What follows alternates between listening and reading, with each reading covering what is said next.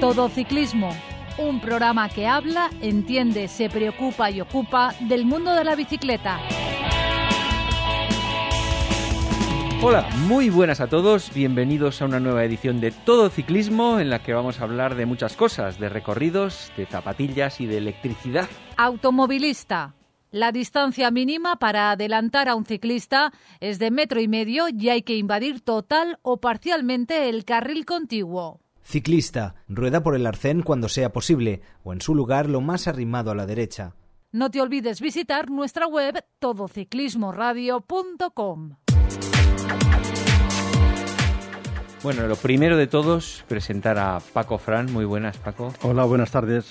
Que hoy vienes a estar con nosotros. Yo quería preguntarte una cosa antes de meternos en las noticias del, de, que nos, eh, nos envía siempre Jaime. Venga, dispara. Eh, es, ¿cuánto te duran a ti unas zapatillas en la bici? De, ah, de la bici, has matizado, porque hay, zapatillas de salir de la cama, del baño, zapatillas de bici. Pues normalmente las zapatillas suelen durar mm, más de 10 años, si no te crece el pie. No, por una razón, porque eh, como no caminas, que solamente haces presión sobre la cala, lo que es el cuero, el plástico, lo que tenga, pues si lo cuidas y lo limpias de vez en cuando, no son como unas zapatillas de calle, que a lo mejor en dos o tres años las tienes que quitar porque la suela ya ya no está bien. O sea Hombre, que, yo, yo- yo te lo digo porque este sábado se me han roto las mías y se me han roto como se me, han- como se me rompieron las anteriores. De la misma forma, estas me han durado 8 años a 4.000 kilómetros por año, pues eso, 32.000 kilómetros por decirte algo. Y a mí lo que me pasa siempre es que se me despega la planta, se me separa en dos la zapatilla básicamente. Se ve que voy tirando mucho hacia arriba también del pedal, en el pedaleo, y entonces vas ejerciendo esa presión sobre la zapatilla que poco a poco la va despegando, va despegando hasta que hace plop. Sí, es que la, la pasta, la pasta que une las capas de la suela con Mm. lo demás pues, tiene una vida útil. Entonces el calor, el frío, la lluvia, el tiempo hace que esa pasta se vaya degradando hasta que por el esfuerzo que haces al presionar con el pie, la pasta no ejerce su función y al cabo de unos cuantos años se, su- se suele despegar. ¿eh? Eso te ha pasado a ti Sí, también. sí, sí, me ha pasado ¿Y, en alguna. Y las has pegado en plan un zapatero profesional y dices, a ver, esto. ¿o unas, unas de ellas que me estimaba mucho, que me sentaba muy bien y, y pedaleaba muy, muy cómodo, las de un zapatero, me puso una pasta especial que tienen ellos de pegar y como nuevas. Y, y te han vuelto a. Por supuesto. Ahí claro. siguen. Sí.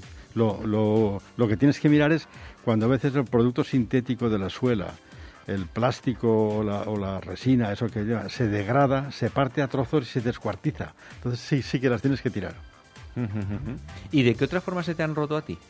Pues nunca, porque si no, es que como no, no, no es el fútbol esto, no pegas, no pegas patadas a nadie. Entonces tú vas sencillamente en, el- en la cala.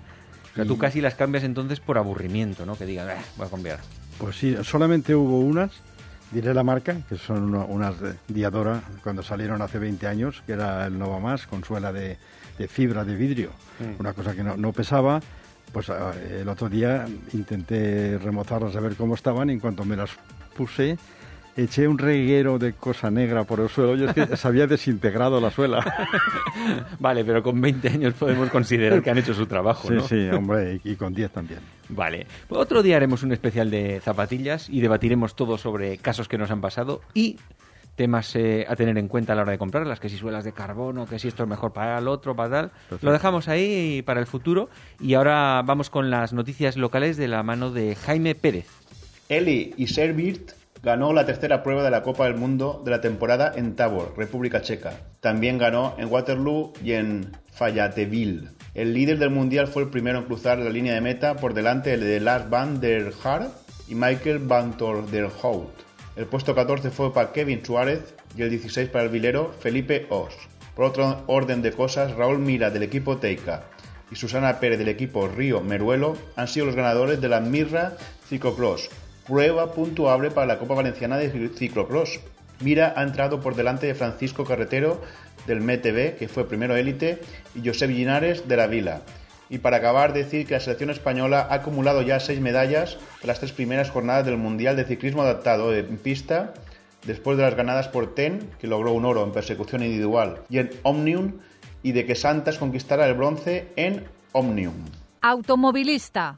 La distancia mínima para adelantar a un ciclista es de metro y medio y hay que invadir total o parcialmente el carril contiguo. Ciclista, rueda por el arcén cuando sea posible o en su lugar lo más arrimado a la derecha.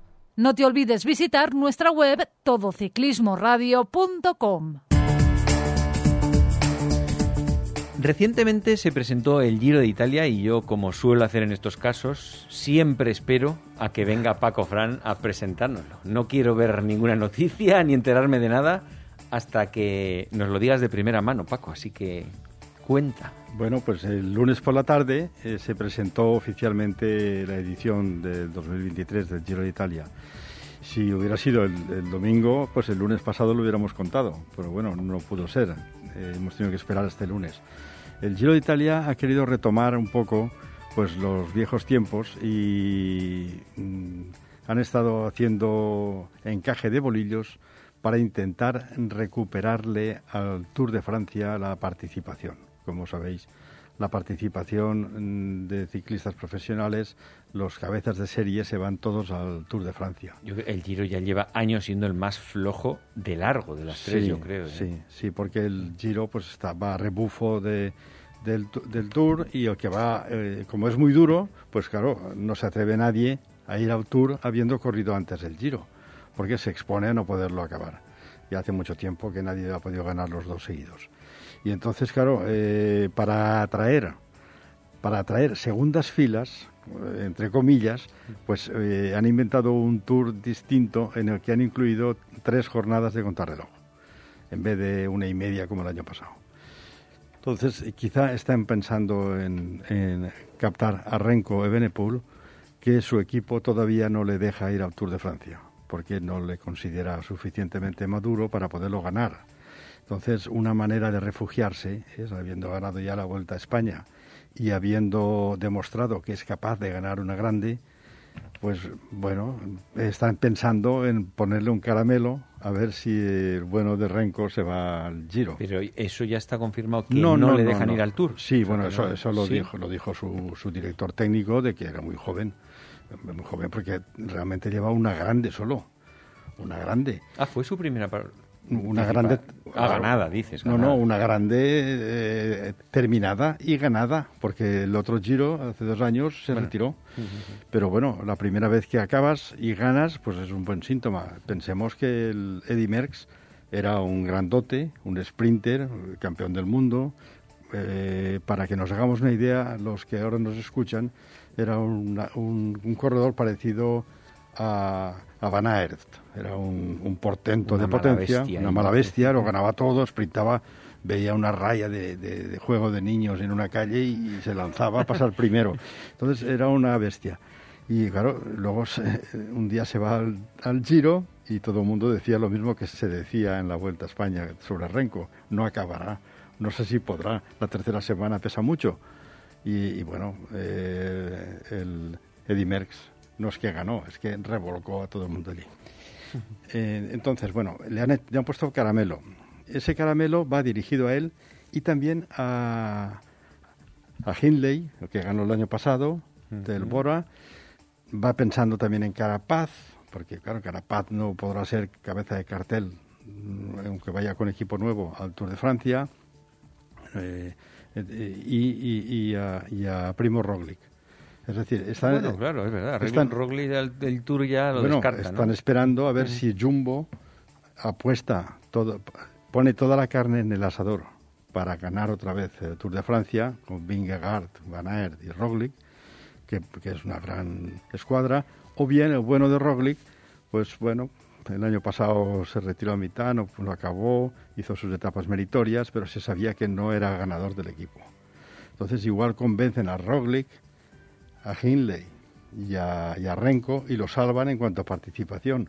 porque Quitando los dos primeras espadas, que son eh, el Vingegaard y el Pogachar, todos los demás estarían allí. ¿no?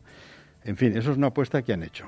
Para eso, lo que han hecho es diseñar un Giro de Italia que esta vez no sale de ningún país, no va ni siquiera a, las islas, no va ni a Cerdeña ni a Sicilia, sale directamente de, la zona de, Nápoles y discurre todo en, la península italiana. Entonces, bueno, tiene un trazado, a mi gusto, es un trazado muy equilibrado porque eh, hay de todo. Es decir, tienes tres contrarreloj. La primera es el primer día, con lo cual, oye, pues si hay un líder que ya anda pensando en la general. Eh, no es un prólogo corto, además. No, no, son 18 kilómetros y medio, tapallana, pero bueno, al final entran al pueblo y es una, una subida, pero son 18 kilómetros donde las diferencias pueden ser ya de medio minuto, eh, o de un minuto para algunos. Luego tienes la otra, que es la larga, que es totalmente llana y con solo 12 curvas, es decir, que es para las bestias con platos de 60. Estoy pensando en Pipo Gana o alguien así, ¿no? Eh, el propio Renko, gente que mueve muchos vatios en la bicicleta. Es de, de, 30 kilómetros. Eh, está en la etapa novena. Y luego la sorpresa y uno de los alicientes de este giro es que en la penúltima etapa hay una cronoescalada de 18 kilómetros y medio. Wow, entonces también. Pero los, los siete los siete últimos son realmente los, ¿Puertaco, sí es un puertaco es suben a un, a un puerto inédito que está en Montesanto di Lusari es un es un puertaco que tiene rampas rampas finales que oscilan entre 15 de media 4 o 5 kilómetros al 15 de media con alguna rampa del 22 al final, ¿no? Pues pero eso es un tipo Angliru, el sitio este entonces. Sí, es tipo Angliru, pero pensemos, es más duro que, que, la planche des Belfields, que corrían en Francia, donde perdió el Tour de Francia Roglic a manos de Pogachar. Hmm. Es una etapa parecida, donde seguramente habrá que cambiar de máquina, porque claro, una cosa es totalmente llana y de momento te ves con rampas del 15 y del 18 pues bueno, eh, esa es la etapa final. Está el penúltimo día después de la etapa reina de montaña. O sea que el, Giro mm, por ahí ha acertado en dificultad. También ha tenido a bien recuperar cosas que se habían perdido prácticamente. Y es que hay nueve etapas que se pueden terminar al sprint masivo. Hay tres etapas que son pensando en sprint con escapada. Y luego eh, tienes eh, siete puertos de más de 2.000 metros. Pensemos que en la Vuelta a España fueron a la Sierra Nevada y fue el único, mm. la única subida de más de 2.000 metros. Y ahí tienes siete puertos, en los cuales hay algunos que acaba incluso arriba. ¿Eh? Y después tienes, eh, la gente lo ha criticado pensando en que este año pues no hay puertos míticos. Es decir, no están ni el Estelvio, ni el Mortirolo, ni el Gavia, ni el Zoncolán, ni el Cole de la Finestre, ni el Blockhaus.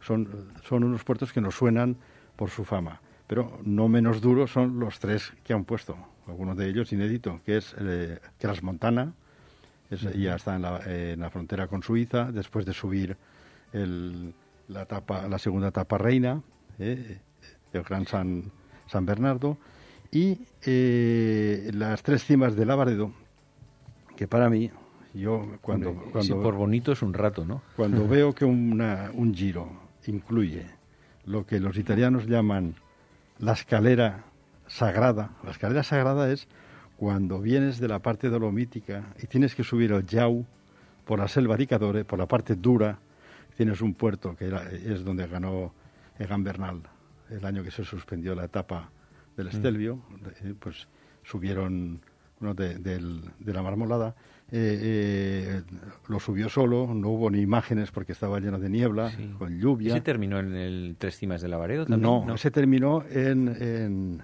en, ah, terminó en la bajada del Yau. Sí, en, ¿cómo se llama? Cortina d'Ampezzo. Mm. Es una ciudad muy bonita de, los Dolomitas. Que parte de ahí el Yau para un lado y para el otro el Tres Cimas de Lavaredo. Entonces, la, mm. la, la, la, escalera sagrada es subir al Yau, la Tre Croci, que está después de Cortina d'Ampezzo, bajas al lago de Misurina, que si alguien no ha ido, aunque vaya sin mm. bicicleta, yo le, animo a ir porque es una cosa espectacular, y luego subes las tres cimas de Lavaredo. Pero ese que has dicho que va al lago, digamos que es el que prácticamente es un enlace con uno, cimas de, Lavaredo. uno de, segunda. Sí, pero que, pero que es casi continuado el puerto. Sí, sí, tú subes porque consideras el Tres Cimas de Lavaredo solo la parte desde el lago, dices. Sí, sí, claro. Ah, vale. No se, no se considera desde Cortina de Ampecho. No, no, no. Cortina de Ampecho tienes uno, tienes uno más pequeño, que es, un, es, un, es un puerto de, de segunda, que se llama Trecrochi, Sí. Trecrochi, y luego bajas a, a Misurina, que es un llano donde está el lago famoso. Sí, porque es un kilómetro y medio, dos kilómetros, que no es nada de Que llano puer- prácticamente eso. No, tienes una bajada de 5 o 6 kilómetros hacia, hacia el lago de Misurina. Y luego, cuando termina el lago, eh, arrancas hacia arriba. Y esa subida es, es terrorífica. Es una subida que tiene, nada más empezar, tiene un muro 18% de un kilómetro. Luego se hace un pequeño llano y al final van al refugio a Oronzo, que se llama, que está a 2.000, 2.300 metros y pico. Y ahí, pues, eh, bueno, hay rampas entre el 14 o 15, 16, 18%. Y termina arriba. Tú ese lo habrás subido también, ¿no? Sí, ese lo he subido. Ese está muy... A Yo- mí me gustó mucho. Encima eh, eh, ves ahí las tres cimas de. Valle, que es un espectáculo Sí, ver yo, eso, el yo sitio. creo bueno. que si alguien va a Italia, aparte de los clásicos, si va a la zona del Estelvio y a Gavia y a Mortirolo, que están en los Alpes, si va a, a los Dolomitas, pues tiene que hacer los clásicos, pero que nunca se deje este. Que hay que hacer Sella, Campolongo, hay que hacer Pordoy. Las dos zonas, las que has dicho, el Estelvio y tal, y esta, son como dos zonas separadas, que igual hay Separadas. cuatro horas o de coche entre De una y coche otra. hay tres horas y pico con el tráfico Sí. que hay, sí. Pero yo, las dos son bonitas y tal, pero yo casi te diría que de elegir una, elegiría esta. Hombre, La es que la- los españoles que vamos allí, bueno, em, nos vamos al Estelvio, al Mortirolo de Gavia, porque está más cerca. Claro, es que haces tres o cuatro horas menos. Ya, pero tú dices está más cerca yendo en coche desde aquí. Yendo en coche. Porque si vuelas a Milán, está más cerca el otro. Si vuelas a Milán, está más cerca el Estelvio. El Estelvio no, el- el- o los Dolomitas. No, no, no, no. Si vuelas a Milán, Sí. que no es Milán, sino Bérgamo, Sí. donde, donde va Ryanair allí, ¿no?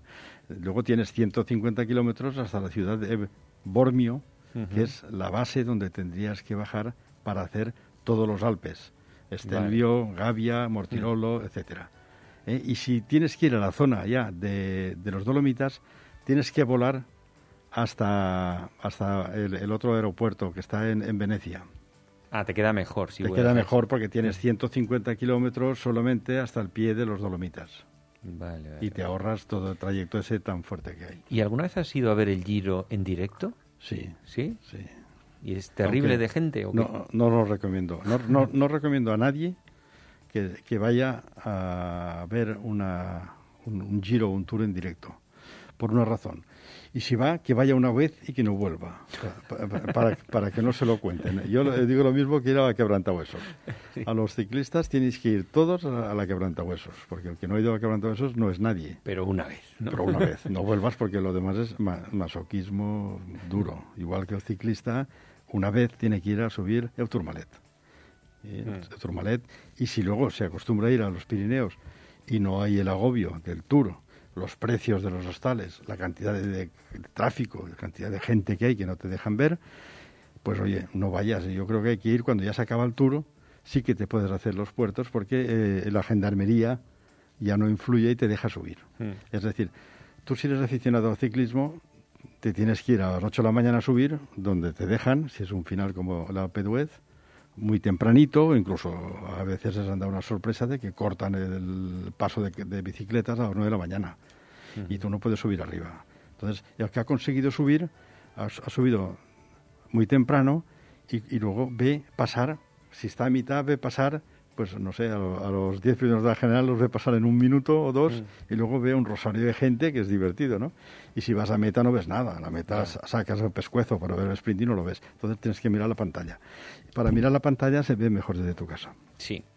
Pero, y me pregunto, por ejemplo, si has ido- ya que has ido a los dos, en Italia es más de esa- dices, por ejemplo, voy a un puerto y lo subo con la bici al tres cimas de la Varedo, esto Sí. que termina. Imagínate que te planteas ir allí. ¿En Italia es más desastre toda la organización que en Francia?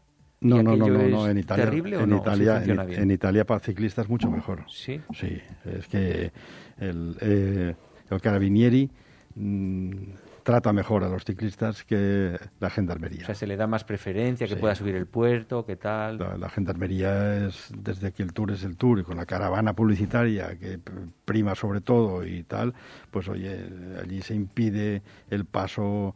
eh, dos días antes no dejan subir caravanas, eh, a las 8 de la mañana ya no puedes subir bicicletas y la gente, como no te pueden pedir que no subas, la gente sube 15 o 20 kilómetros o 7, los que están en el puerto con la nevera ahí, la gente que va allí, que es un suplicio. Luego para bajar estas siete horas ya sorteando gente a pie. A- habrán inventado, yo creo, las, las neveras así con ruedas, como las maletas de Sí, sí, aeropuerto. ahora, ¿no? ahora ya llevan todos ruedas. Pero bueno, que eso es en cuanto a ir a ver. Yo aconsejo ir una vez Y no volver. y aunque esté, aunque esté por aquí, que no vaya tan lejos. Que vaya a ver una etapa ahí a, a, a Luchón, ahí al, al sur de Francia, que son cuatro o cinco horas. Vea la etapa y, y luego se espere que se vaya el tour y luego sí que haga con sus amigos y con su grupeta los correspondientes ascensos. Venga, vamos a ver esos etapones. Bueno, pues, del nada, pues nada, Giro. eh, como decimos, está muy equilibrado porque tienes tres contrarrelojes, una de ellas cronoescalada, que luego veremos cuándo es.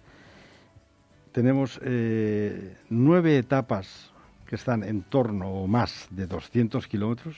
Eso es una cosa. Eso es para lo que hay últimamente. Ni en el Giro, eh, ni en, la, vuel- ni en el Tour, ni en la Vuelta se programan esas etapas. En la Vuelta a España el año pasado había una de 200 y, y todas las demás 170, Y- 160, claro, 180. Y en el Tour habría dos, como una, o una o dos. una. Pero claro, estos, los italianos Nueve. Se, se precian por hacer la etapa más dura y lo es. Claro, pero esto es lo que dices tú. Está echando para atrás a primeras espadas de que vayan a ir al Tour. No Pero no, nadie. no, no por dureza, sino, sino ellos eh, intentan no bajarse del burro, porque si no se convertiría en el, en el Giro de, de Croacia. Ya. Claro, tienen que poner eh, lo típico, que ahí hay mucha historia detrás del Giro. Entonces, si de momento las primeras espadas van al Tour, pues oye, alguna segunda que puede ser primera dentro de unos años llegará alguna vez. Ahí es donde siempre digo, ¿qué, es, qué acierto tuvo la vuelta de adelantarse al Giro y ponerla en septiembre para los que suspenden, ¿eh? Bueno, Qué acierto. Claro, es que la Vuelta a España es, es el examen de septiembre para, su- para los suspendidos y los que preparan los mundiales y algo así. Entonces, claro, está ahí y... Ven- a ver, venga, esos etapones, Sí. cuéntame, a ver, ¿qué días no nos tenemos que perder? Pues mira, el 6 de mayo empieza y acaba el 28 de mayo. Entonces, vamos a ver, hay que poner énfasis en la- el primer día ya, ¿eh? en la contrarreloj de Ortona, 18 kilómetros y pico, pues ahí ya se decide ya diferencias entre los aspirantes a ganar. Después ya etapas de sprint o escapada hasta que llegamos a la etapa séptima. La etapa séptima, etapa séptima es una etapa muy especial y es que está muy cerca de Roma, se sube el Gran Sasso, pero es una etapa con 4.000 metros de desnivel acumulado Y termina en puerto. y se sube termina ese puerto. en un puerto y tiene 218 kilómetros. Claro, es casi todo de ascenso, porque sales casi de- del nivel del mar y subes a, a- a lo- a los 2.100 y pico, al Gran Sasso. Entonces esta etapa, aunque Pero, el pero entonces es la séptima etapa, la primera, digamos, en la Sí. que puede haber unas diferencias por Sí, el recorrido. La primera donde ya se va a ver un poco, se van a enseñar un poco los dientes los aspirantes. Después ya 4.000 metros de desnivel acumulado esa etapa. pasamos al, al noveno día, ya en la segunda semana, después del descanso. Ah, o sea, termina... Ah, no, el, el- el- el domingo, domingo. sí, porque el martes empieza la segunda semana. El domingo tienes la contrarreloj. La contrarreloj larga, que es de, de 30 kilómetros y pico, donde La de las 12 curvas. ¿no? las 12 curvas es para, para bestias con bicicletas con platos de 60 y ahí los aspirantes a ganar, si están fuertes, estamos hablando ya de, de un Renko de Benepul o Roglic, ahí tienen que sacar diferencias, porque luego viene algo que, que les puede pillar más, ¿no? Entonces ya seguimos, Hay una serie de etapas, de, con, digamos, de media montaña, ¿no? Hasta la siguiente... sí, sí, Terrible. media montaña, pero que ninguna es fácil. Hmm. ¿eh? Algunas de ellas son de 200 kilómetros, hasta que llegamos a la etapa número 13, que van a los Alpes franceses, vamos, eh, eh, la frontera con Suiza y Francia, y suben eh, una etapa de 208 kilómetros que tiene 5.100 metros, que, va, que tiene tres puertos, entre ellos tiene dos de más de 2.000 metros, la- la, eh, el Gran San Bernardo, y luego tienen el siguiente, que está en la segunda parte de la etapa, de más de 2.000 metros. Eh, la Cimacopi tiene 2.469 metros y es una etapa ya considerada la segunda más dura del, del Giro. Eh, tiene 5.100 metros de desnivel. Nosotros, recordar a los que entiendan de desniveles, lo que tienen las grandes etapas del Tour de Francia. La que, bueno, la, eh, la Marmot, por ejemplo, que es la cicloturista esta, que es una etapa del Tour, tiene 5.500 metros de desnivel, que se sube el Glandón, Galivier, Alpe d'Huez. Sí, Y es en 175, Correcto, aquí ya está más concentrada. Pero es que esta además tiene distancia y bueno, y no es una sola, 5100. Después ya y para hacernos una idea, la quebrantahuesos tiene unos 3.100, 3.200, 3.300 de desnivel acumulado. Hmm. Luego ya se pasa ya a la, a la siguiente semana. Hmm. ¿Que tenemos el, el, puertaco final o qué? Sí, aquí, aquí tenemos, eh, vamos a ver, lo ve aquí en la primera. Sí, después de, de Montana tenemos la etapa del Monte Bondone, es decir, está en el centro, en el norte de Italia, se, pasa, se sale del lago di Garda y van subiendo un par de puertos importantes hasta llegar al final al Monte Bondone. También tiene la, etapa, tiene aproximadamente eh, 198 kilómetros de etapa larga.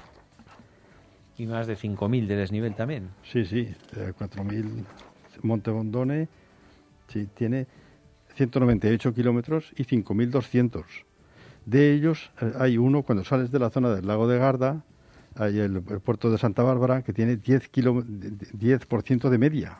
10 kilómetros al 10%. Sí, sí, son, son 10 no, pero son 7 kilómetros y mm. pico al 10%. O sea que esa ya te deja arreglado para el resto de la etapa, ¿no?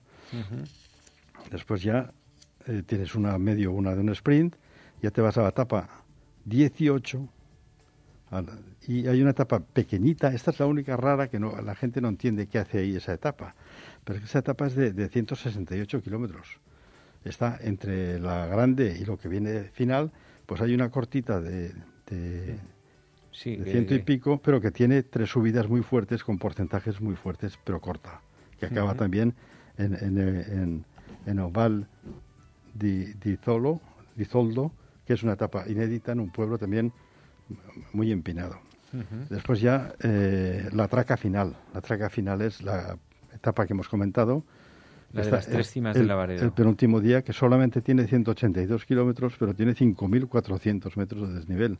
Desde que arrancas, subes por la parte típica de los Dolomitas y suben, mm, pasan por Araba, y en vez de ir por Arsella y por Doy, suben el Campo Longo, que es un puerto pequeñito, Llegan a Araba y luego a la derecha van a, subir el Valparola y el Falsarego, que están juntitos. ¿Eh? Son puertos medianos, pero... Sí, no es un puertaco de rampones, no, pero... pero, claro, luego bajas el Falsarego, te vas por la Selva di Cadore y ya tienes los 50 kilómetros que hemos comentado antes de la escarela sagrada, el Yau, Trecroci y Lavaredo. Y ahí yo creo que esta y la siguiente deciden el giro.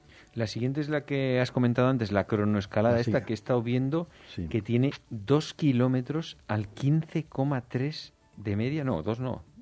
4. 4 kilómetros al 15,3 de media. De media. eso es una burrada de cronoescalada. no lo hemos visto nunca una cosa así, yo creo. Hombre, sí, se ha visto una vez. Ah, en el Zoncolán. En el Zoncolán se hizo una vez, pero mucho más duro que la Plagne de, de, Belfield. ¿eh? Mm. Entonces, estas dos etapas bueno, tienes que estar muy bien la segunda, la tercera semana. ¿Tú te acuerdas de esa del Zoncolan si hubo muchas diferencias?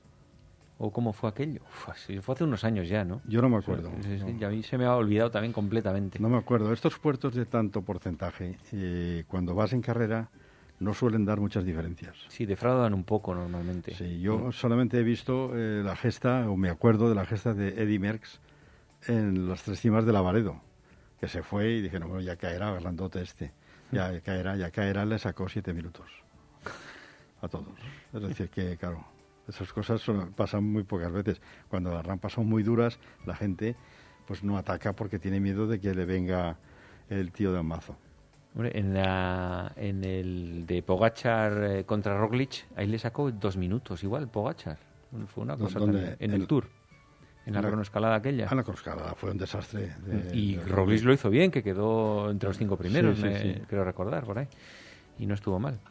Bueno, no está mal, no está mal. O sea que luego el final será en Roma, dan unas vueltas por allí, por la zona del Coliseo y del no, no, tenemos una etapa final de en la que se vaya a disputar nada, es la típica de adorno, ¿no? No, de adorno, sí. Se disputa todo en la contrarreloj, lo cual da, da mucha más emoción. ¿Te, ¿Te, gusta el tema del adorno final? A mí me resulta un poco aburrido. ¿eh? El adorno final es una concesión. Es, es eh, como una especie... Antes, cuando terminaba una grande, la gente hacía eh, circuitos por ahí como si fueran pachangas Y entonces, claro, les pagaban criteriums que llaman. Iban allí y hacen una especie de, de charlotada donde suelen ganar los que van allí invitados. Pues la Maglia Verde, el campeón del Tour, que, que hace una semana que no ni pedalean, pero van allí y les dejan ganar. Entonces, claro, esto es lo mismo, salvo que el sprint está disputado. Sí, pero es ¿Eh? que el resto de etapa es Bueno, un es que poco... si, sí. si no se disputara el sprint, que dejaran ganar al primero de la Maglia Verde, pues en este caso eh, sería ya una charlotada completa. Entonces, bueno, esa etapa se disputa el sprint y por lo menos vale la pena, como los helicópteros te enseñan Roma, yo creo que es muy importante verla, porque ves Roma desde el aire, que es interesante, y aparte ves un sprint. Sí, pero para el espectador, no sé. eh, resulta un poco cansino. Bueno, es, es diferente. En realidad, es, Pues, si, los, oye. si los presentadores lo hacen bien y tienen unos invitados eh, que te van explicando cosas y contando alguna película, no está mal. ¿Te refieres al público al- de la televisión? De- me refiero estando en la televisión, no allí en persona. pues allí en a- persona. a, pues, mirar a mirar el Coliseum y el Foro Romano Sí. y, y ya está y te enseñan todo eso dan un circuito pasan 8 o 10 veces por allí y lo ves todo no hace falta ir ya a verlo y Hombre, no hace falta. hombre ya que te lo enseñan tanto que ya te lo sabes no Sí. y, y luego ya sí que es emocionante porque como se acaba pues mucha gente va y Sí. mu- mucha gente va a, a- a ver el, el socarrat y es que cuando ya se ha terminado pues ya Sí, dime, dime. Que parece que se nos, se nos, se nos eh, va metiendo en la conversación Siri y, y, y, y- y no- y nos, y nos va interrumpiendo todo el rato, Pues pero sí. vamos, O dime. sea, bueno, pues nada, dile a Siri que se vaya a Italia a ver el Giro. bueno, pues eso, que para la gente que va allí, como ah, ya verás que hay mucha gente que se dirige al inicio de las etapas y al final a ver los coches, a ver los ciclistas, a ver los equipos, a ver material. Oye, pues la gente habrá un millón de personas allí viéndolo porque luego pues ves al equipo que ha terminado, donde van al autobús, les ves de cerca, pides autógrafos y es una fiesta. Ya te digo, menos el sprint que es disputado, todo lo demás es de cara a la galería. ¿En el Giro hacen caravana? De esto, eh, no sé si en el Tour se lo siguen haciendo, esto que van pasando Por media supuesto. hora y tirándote cosas y todo eso. ¿En el lo- Giro también? Sí, lo que pasa es que en, en menor escala y en la Vuelta a España también.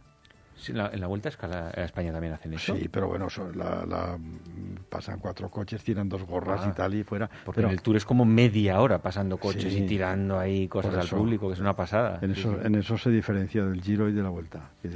Pasa más gente, más coches y por eso precisamente, por culpa de esa caravana, en los puertos donde acaban las etapas, la gendarmería no deja subir a los ciclistas. Porque molestan por allí en medio.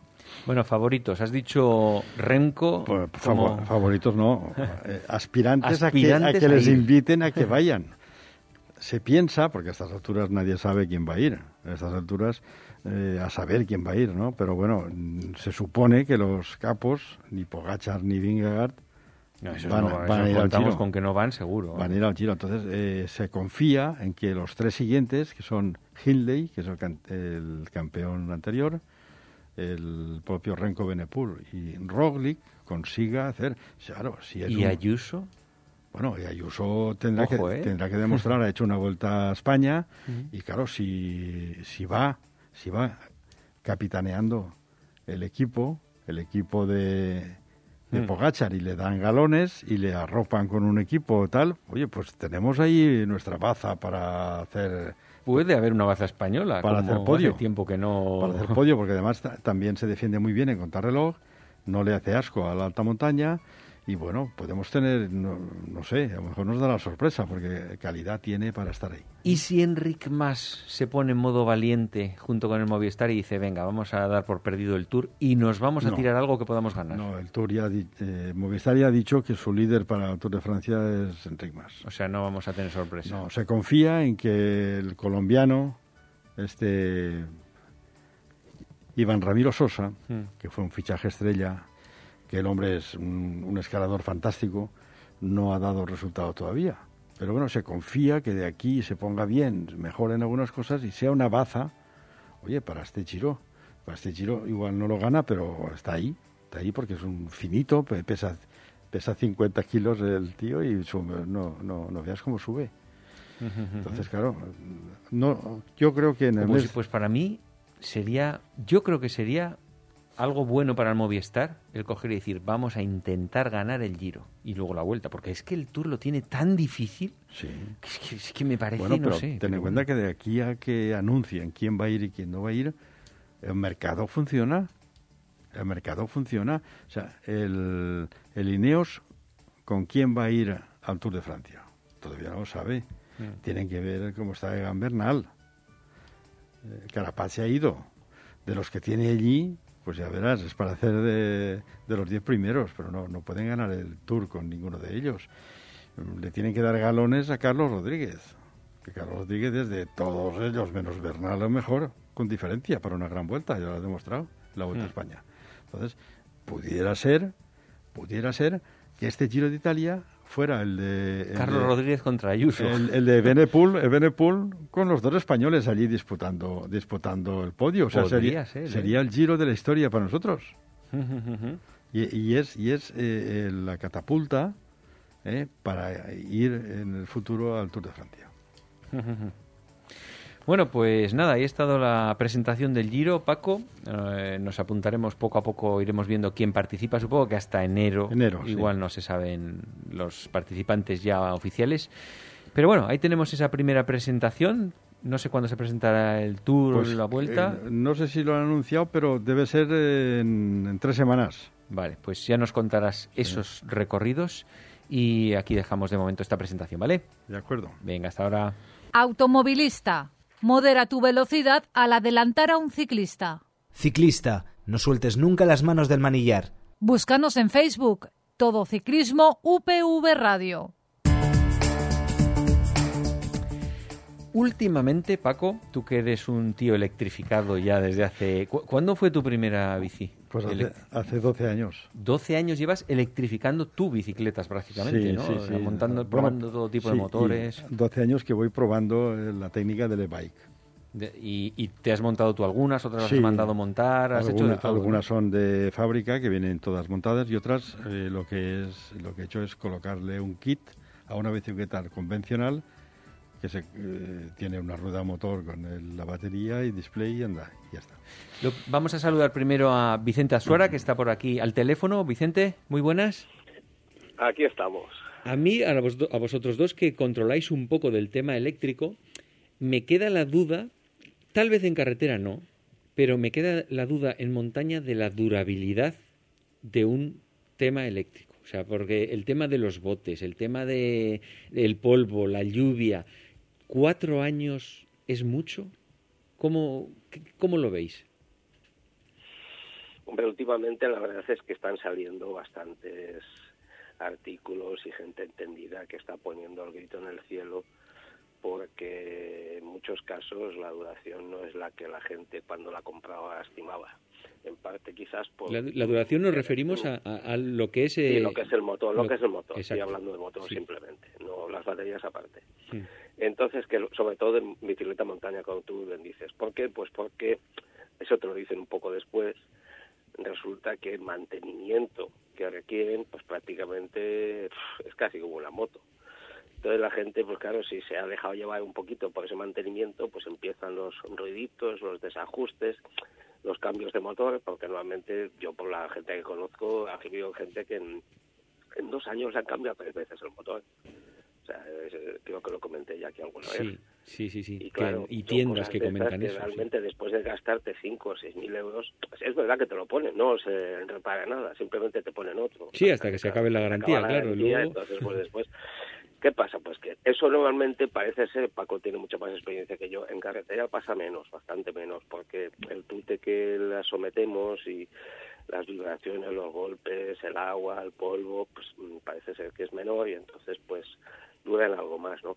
Pero vamos, quiero decir que, que son cosas que, de hecho, las tecnologías de las cuales un poquito quería hablar yo hoy, pues algunas de ellas están todavía por, mm, por demostrar que, que, bueno, que son fiables, ¿entiendes? A, largo plazo, que una persona, pues es eso, es que dices, es que si hago 10.000 kilómetros al año, que menos que me dure 4 o 5 años. Claro, 4 o 5 años son 40 50 mil kilómetros, que son muchos. Tiene que ser muy buena calidad a mi entender, para que esto aguante, aunque sea con mantenimiento y todo lo que haga falta. Hombre, ya, pero cuatro años a mí me parece hasta, hasta poco. O sea, que dure un motor cuatro años me parece ridículo.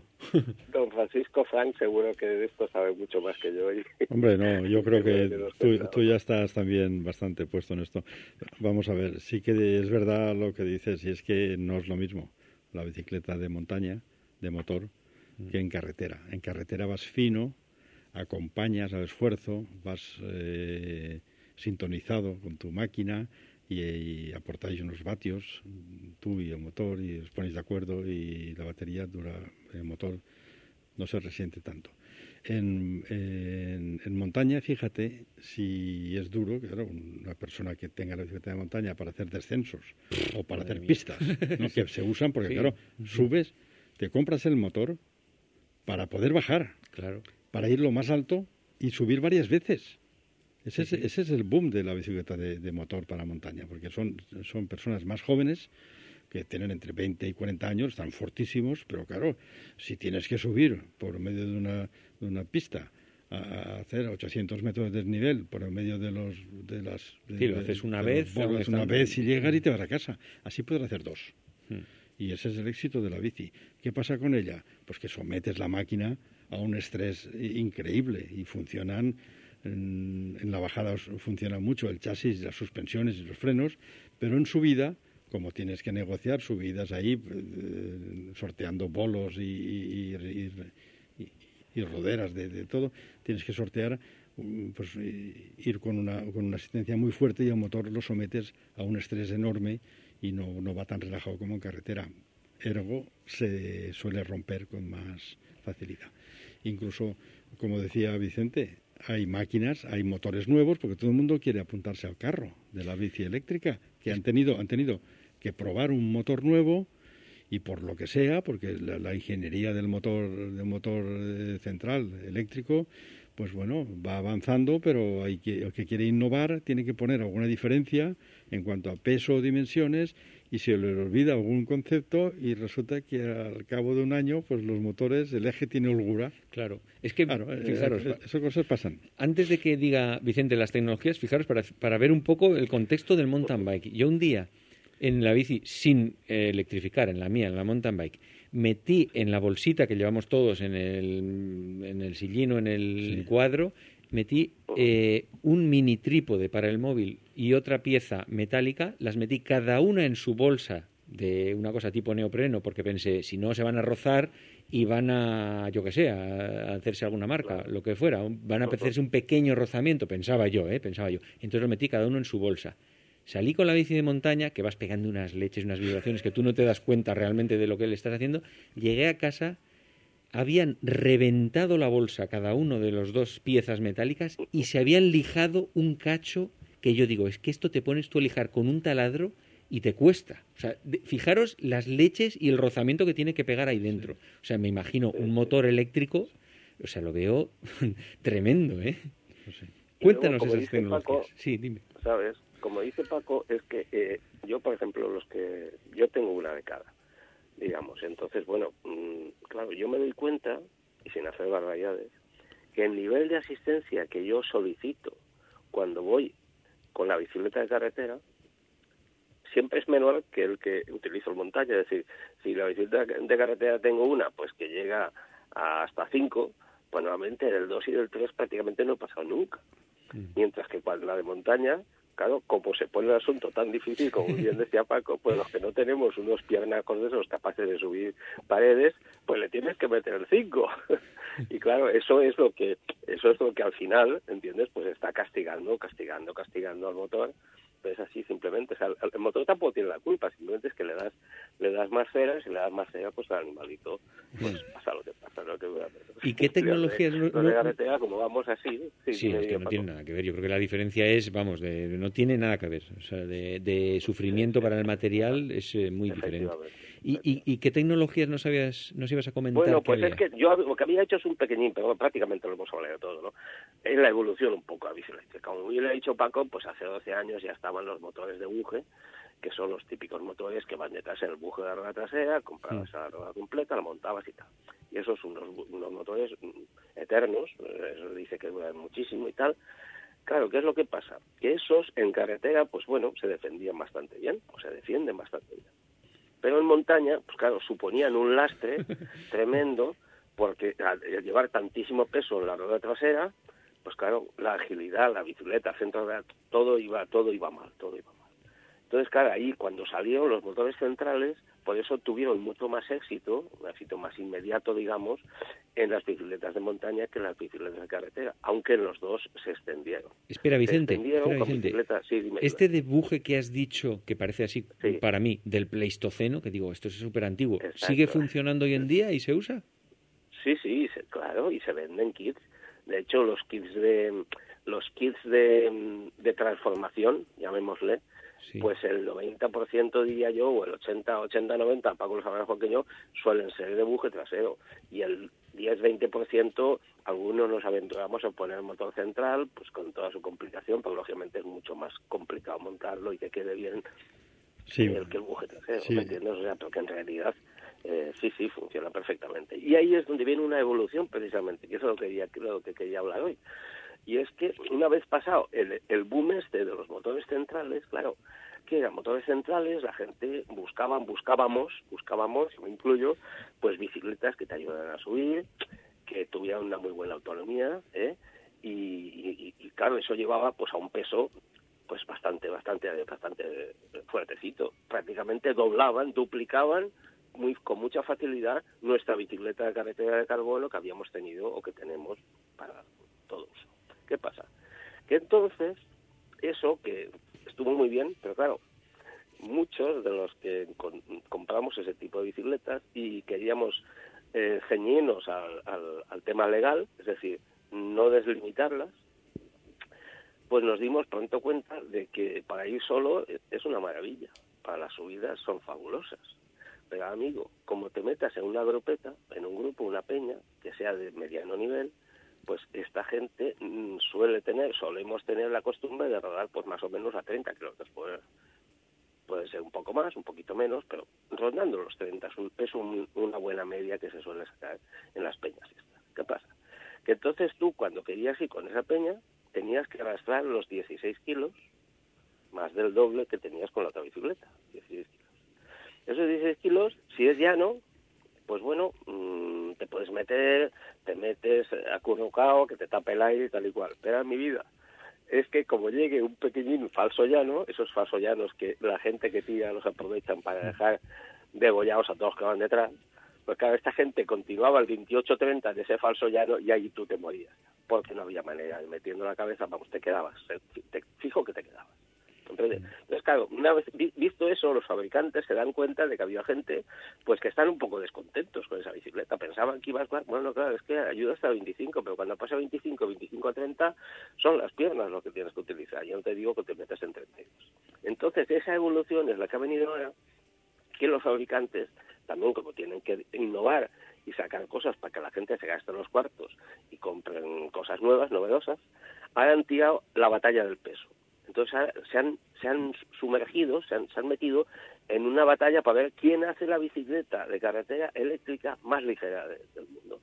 Entonces se está llegando a unos niveles impresionantes porque se está bajando de 11 kilos. Ojo, ¿eh? Wow, eso será con baterías muy pequeñas, ¿no? ¿O qué? Sí, Ahí vamos, esos, no, ahí hay dos, dos factores, hay dos factores. El primer factor es que los motores lo están haciendo minimalistas. Entonces, ah, por ejemplo, el último que he leído yo, que tengo documentación de él, es una maravilla, es un motor de buje, ojo, un motor de buje trasero. ¿eh? En la casa nada menos que Male, no sé si os suena la casa Male con H intercalada. A, a mí no, a, Paco Fran igual. No, a mí no. pues es está es súper famosa porque yo recuerdo que eh, la, la accesorios para, para coches ¿eh? de la máxima calidad pistones, cilindros, elementos, cosas de motor y tal. Male era el número uno, supongo que bueno, el caso es que tenía. Y esto se ha sacado un motor minimalista con los susodichos de 150 vatios legales, con un par muy aceptable de 60 nanómetros. ¿Y qué es lo que pasa? Que como es pequeñito, tiene muchas ventajas. Pesa menos, Luego va muy escondidito, con lo cual entre el disco y el piñón, que cada vez sabéis que los piñones tienden a poner al fabricante cada vez más 28, 32, 34, 36, 40, 50, de repente que lleven un plato o dos platos. Entonces al final, en medio, el, el buje casi no se ve. La batería la hacen más pequeña, con lo cual ganan en dos cosas. Ganan en, en, en, esti- eh, o sea, en, en- en una línea más fluida, que realmente no sabes que ahí hay una batería, porque viéndolo no se sabe que ahí hay una batería. Son baterías de 230 o 250 vatios, o sea, prácticamente la mitad de lo que buscábamos como mínimo cuando buscábamos hace unos años bicicletas. También tiene una pega y es que en por menos dos que he visto, esas baterías no son desmontables. O sea, tienes que cargar la batería mm, con la bicicleta, no puedes quitar la batería. Pero ¿qué es lo que pasa? La bicicleta queda chulísima, chulísima. Y entonces estos fabricantes, claro, la autonomía diréis, la autonomía se va a hacer puñetas. Es cierto, se va a hacer puñetas. Con 250 vatios, por mucho que le quites 3 kilos o 4 a la bicicleta, mm, los 70 kilómetros los vas a ver justitos, 60-70. Pero entonces, el argumento que dicen estos fabricantes, porque claro, aquí todo esto es un argumentario que, que está en las casas de marketing pegándole vueltas, es el siguiente. El que se compra esa bicicleta normalmente va a rodar a más de 25. Si rueda más de 25, el motor no trabaja. Y si el motor no trabaja, no gasta batería. Con lo cual, claro. Ya, pero para ese argumento me compro una sin motor, ¿no? Bueno, bueno, no, no, no, claro, pero es que esta gente, el que tenga pasta, porque estamos hablando de niveles de 6.000 de 6.000 hasta el infinito, iba a decir hasta 10, 12.000, pero bueno, ya no sé el límite de dónde está, 6, 7.000 es lo mínimo que hay para estas cosas. ¿Qué es lo que pasa? Que estos sí que se van a desquitar cuando venga una subida, porque esa subidita, con 11 kilitos de bicicleta y el motorcito empujando, eh, con 60 kilómetros y 250 vatios, pues oye, no llega al fin del mundo subiendo, pero luego el tío ya ha hecho un campeón. Y eso es lo- a lo que se cogen ellos. Bueno. Entonces, esa es la, la dinámica que está hoy día en el tema este. Entonces, por ejemplo, hay casas como Willier, Willier ha sacado una hace poco, que dice que es la, más ligera del mundo. Creo que está en 10,3 kilos. Ojo, en 10,3 kilos. 10 kilos, 300 gramos. Creo que, creo que Paco Fran Sí, va a meter ahí voy a la espada. No, voy a, voy, a met- voy a meter un argumento porque es verdad, él ha tocado la- el tema cru- crucial. Es decir, la competencia eh, está poniendo unos tipos de bicicleta que van dirigidos a clientes distintos. Es decir, empezó hace 6 o 7 años Specialized con la Turbo Creo. La Turbo Creo ha sido una máquina que cuesta entre 8.000 y 12.000 euros De carretera, es eso. de carretera, donde uno que no sea muy experto no sabe si es eléctrica o no. Ah, no. No, y no. lleva el motor donde de Lleva el motor en el eje, pero lleva un mini motor, como dice él, un motor especial que ha construido la propia casa para esa bicicleta. Y le ha puesto una batería mini- mínima, mínima de 170 vatios hora y te da la posibilidad de poner un extender range de 240 O sea, por si hace etapa larga. Eso es para el puerto de antes del almuerzo, No, básicamente. eso es para gente que está muy bien, gente con un cerebro privilegiado, que va con una peña, que va con peñas que van a 35 por hora y que le falta un puntito, como no puede entrenarse todos los días, cuando va al Oronet no quiere quedarse detrás. Entonces, cuando llega el Oronet a mitad, que ya ve flaquea, lo pone. Lo pone, le pone al 3 y llega con los primeros. Al bajar lo quita. En llano lo quita. ¿Por qué? Porque es un cliente que no necesita motor. Necesita un poco de motor en algún momento. Entonces, ese cliente no son todos, porque además el joven se hace la cuenta que está bien, que son la mayoría, 35, 45 años, los que van a la, a la quebrantahuesos y hacen 7 horas o seis y media, esos no se van a comprar jamás un motor. ¿Por qué? Mm. Porque están muy bien. Motores para los abuelos y para gente de- desgraciada. Entonces, claro, es, es- no, no, es una mentalidad que, que está ahí. Entonces, Sí. claro, yo, yo también digo, pero ¿tú, qué- ¿tú qué haces? Tú no te compras motor, si tú vas bien, sufre. Pero claro, cuando ya tienes 50, 60 años y quieres ir tranquilamente al Pico del Águila, al Loronet y no quieres morirte de un infarto, pues te pones un motor y vas a la velocidad que puedes. ¿Tú sabes quién inventó, quién inventó la limitación de los 25 kilómetros por hora de la legislación europea?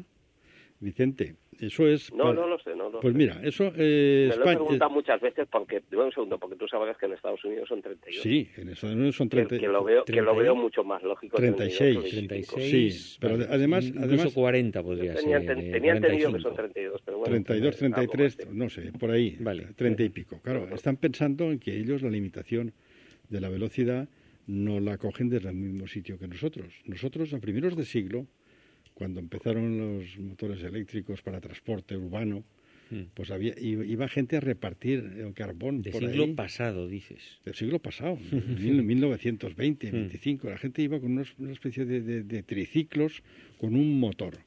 Un, un motor que pesaba, vamos, con baterías de plomo, porque no había salido el litio ni nada. Y aquello, como iban a repartir, tenían que pagar impuestos. Entonces, para diferenciar esos transportes que repartían la leche, el pan o el carbón por las ciudades, para diferenciar eso de un camión o de un transporte grande, pagaban unas tasas urbanas distintas. Entonces se acordó hace más de, no sé, 100 años, ya casi 80 años, que no superaran los 25 por hora. Para que no fuese en competencia No, no, es que era, entonces era una velocidad supersónica. Efectivamente. Sí, Eso te iba a decir, porque entonces los camiones iban a 60. exactamente. Y cuando ibas con un Los 600, buenos, los buenos. un 600 iba a las 70, porque si ponías al 90 lo quemabas. eso digo, Entonces, claro, claro, claro, ese concepto ha quedado anacrónico y anticuado. Entonces ya, ya es hora, ya es hora de que las directivas europeas y, la España que be- bebe de ahí y ha hecho una transposición de su ley, de su código a la europea, pues, hay una, haya una comisión sensata. Como decís, las peñas de amigos en carretera ya no van a 15, van a una media entre 25 y 35. Entonces, Ostras, 35 de media es mucho, ¿eh? no, de media no, de velocidad normal. Ah. Pero se ponen en muchos tramos, de aquí a Cullera, que es llano, van a 32. Sí, sí, Sí. sí. Entonces, ¿qué, 25 y a qué haces tú 38 arrastrando, como decía Vicente, 7 Sí, kilos más? ¿eh? Con un esfuerzo, claro, aborreces. La bicicleta Y la eléctrica que te has salida, comprado la salida y de la las peña. rotondas, ¿eh, Paco? Sí, sí. La salida de las rotondas no te digo. Acabas- ahí te quedas también. Acabas aborreciendo a la peña y a la bicicleta. O sea, es un error morrocotudo.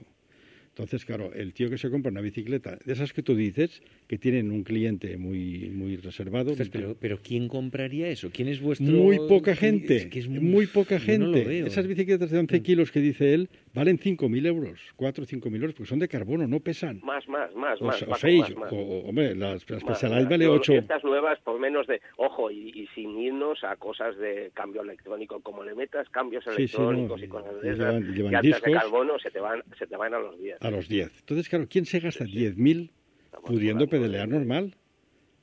Se lo, se lo gastará. una, un pe- una poco- persona mayor con dinero Sí. Tampoco se la comprará porque como no tiene autonomía, Claro. ahí en el Perelló se ha quedado. Entonces, ¿quién es el cliente? No, no, no sé. Lo por eso digo, estudiado, digo por yo, eso, pero no sé. como Vicente decía, están discutiendo los comerciales. Oye, que me pregunten a mí. Que me pregunten a mí y les diré lo que tienen que hacer. pero se venderán porque la gente... No, no, luego no, Vicente, ya, ya el- llevamos... Ya el llevamos nivel, no, pero el nivel de envejecimiento, es decir, las peñas, eh, eh, eh, eh, unos envejecemos Sí. y otros van madurando. Pero claro, mm, si quieres continuar yendo con, lo- con la misma peña de toda la vida, hay unas peñas que hacen dos, subdividen, ¿no? Y unos van más esto y tal. Bueno, entonces, claro, tú te das cuenta que llegas a un nivel en el cual tú estás estupendamente y tal, pero ah, viene gente por detrás que vienen pegando, que son cuando vemos, vamos, yo normalmente me cruzo en las vías clásicas de Valencia, que suele ser pues yendo hacia Lornet o yendo hacia Olocau más, ahí, no, Olocau se ve más todavía, o sea, y te ves peñas de estas que los tíos van, o sea, es que aquello parece que sea una competición, Sí. y van 25, 30 tíos que lo- cuando los ves venir te asustas. Gladiadores, es, que es un enjambre el que vienen y los que van delante tirando todo lo que pueden con una cara de velocidad que parece que se estén jugando ahí. eh, Sí, no. Vicente, la que llevabas tú hace unos años, es la misma. Sí. Vicente. sí, pero entonces no tenía los años que tengo ahora. Bien. Entonces, ahora, ¿qué pasa? Que si vas con esa gente, todavía vas. Yo, yo no voy ya con esa gente, pero hay gente que todavía continúa yendo. Sí. Y si tienen disponibilidad económica, dice, yo me compro una de esas que con 10 kilos y medio lo puedo llevar y cuando venga la subida les voy a dar. Ya, Ya, está, ya pero, eso no es compatible, porque esos Vicente, mismos no la, la evolución lógica de la praxis, de cómo vamos en bicicleta, es, si un, como nos hacemos eh, cada vez más mayores, que no viejos, más mayores, resulta que cuando eres más mayor necesitas más asistencia. Entonces, si tú quieres ir con esa gente, con la peña de toda la vida, lo puedes hacer, pero no puedes ir con esas bicicletas de, de 11 kilos. Tienes que ir con las de 15 o 16 que tienen 500 vatios hora mínimo de batería en un motor de 60 o 70 newtons metro y que te permiten hacer la etapa clásica de un sábado en Valencia, que son 100, 120 kilómetros. O sea, el que no compre eso no puede salir. No, yo también pienso que no- Claro. no, no tengo muy claro quién podría ser un Claro, yo, yo tengo Oye, compañeros pues de... al, tie- al tiempo, al tiempo que veáis cómo tiene. Ya, a ver quién ve la primera de esas, ¿eh? No, no, yo, yo he visto... Ya has visto visto alguna bien, bici de ¿eh? esas? Hombre, Yo yo- he visto yo el llevo- debido al, al, al precio que tienen, pero que para ese precio se, se continúa. Yo- sí, yo eh. llevo- yo llevo Oye, entre- bicicletas de montaña se ven bicicletas que valen más que una moto. Sí. ¿eh? Entre semana yo salgo con un compañero que Pues, joder. tiene, que tiene 50 años, que está medianamente bien. No está muy bien, pero bueno, Sí. porque trabaja y no puede entrenarse. Y tiene una bicicleta, una Specialized Turbo, creo. De esas que tienen que le da para 70 kilómetros la No, batería. le da para más porque como tío está fuerte, la pone solo, extender. la pone solo, no, no, la pone solo cuando viene a la subida porque el llano él Ah. hace fuerza y puede ir a 35 y 40 con esa bicicleta porque tiene un rodar fantástico, porque son buenas. Y entonces, si estás bien, bien, pero si este se hace mayor y ya no puede subir al Bronet, necesitará otra bicicleta Claro. que tenga más batería y más motor. Sí, sí, está claro. Y lo de lo de el motor a 250 vatios de, de- de potencia nominal, eso es un timo. Eso es mentira también. Decir potencia nominal no es decir nada, porque luego tienes picos, y tienes picos de 400 y 500, que esos motores lo sacan. Se ha limitado solo a la potencia nominal, no la potencia en pico. Por tanto, es todo mentira. Entonces, ya que, Bueno, son cosas para que la ley más o menos... Claro, ya que falseas. la ley, ¿no? Falseas ya la potencia, la potencia continua del motor, oye, pues haz un paso más, vete a la directiva europea y que la gente puede llegar a 36 por hora, que es una marcha normal de peña, y no hagas desgracias, y se venderán como churros. Bueno, chavales, os voy a llamar chavales porque aquí no crecemos nadie. Eh, vamos a dejar aquí el tema, que ya se nos ha acabado el tiempo del programa. Otro día seguiremos debatiendo sobre el mundo de las e-bikes, que, que- que al final a todos nos interesan, obviamente, porque todos vamos hacia, hacia adelante. Eh, muchas gracias, Vicente, por haber estado hoy con el tema eléctrico contándonos las novedades. Estupendo, muy bien. Y don Paco Un Fran. placer, como siempre. Exacto, lo, lo mismo. Pues eh, bueno, hasta, la, hasta la vista nos, nos vemos. ¿eh? Efectivamente, Venga. la semana que viene contaremos más cosas y, y a todos vosotros muchas gracias por haber estado ahí y nos vemos el lunes que viene.